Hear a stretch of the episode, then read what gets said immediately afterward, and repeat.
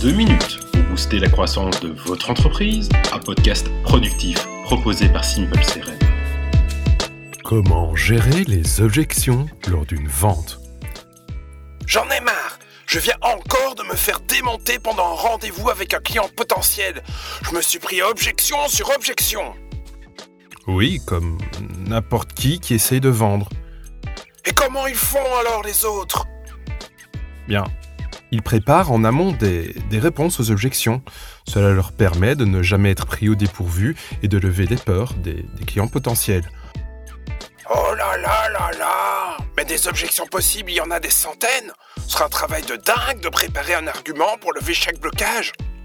Et je ne te parle même pas du fait qu'il va falloir mémoriser tout ça, hein Pas de panique, des centaines d'objections peuvent être en réalité regroupées par famille.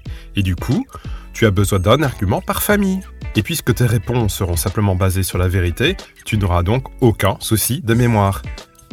Regroupé par famille euh, Et à combien de familles d'objections Ah, tu peux regrouper cela en cinq grands thèmes Cinq seulement Ah oui Écoute, tu as l'objection sur le prix, ensuite sur le manque de temps, puis la concurrence, la peur, ou le manque de confiance, et enfin le fait que ton interlocuteur ou interlocutrice n'est pas le décisionnaire final.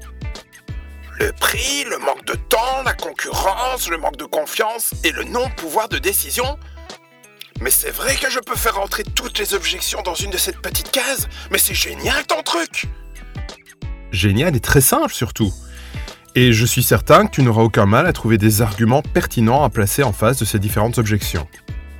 Je te conseille également de demander à tes collègues de te remonter les arguments qui fonctionnent bien et ceux qui ne trouvent pas d'écho positif. Il est évident que tu ne trouveras pas les bons arguments qui feront mouche à tous les coups immédiatement. Tu vas devoir passer par un système d'itération et d'amélioration continue qu'il faudra maintenir dans le temps afin d'adapter ton discours aux évolutions de l'environnement sociétal et économique.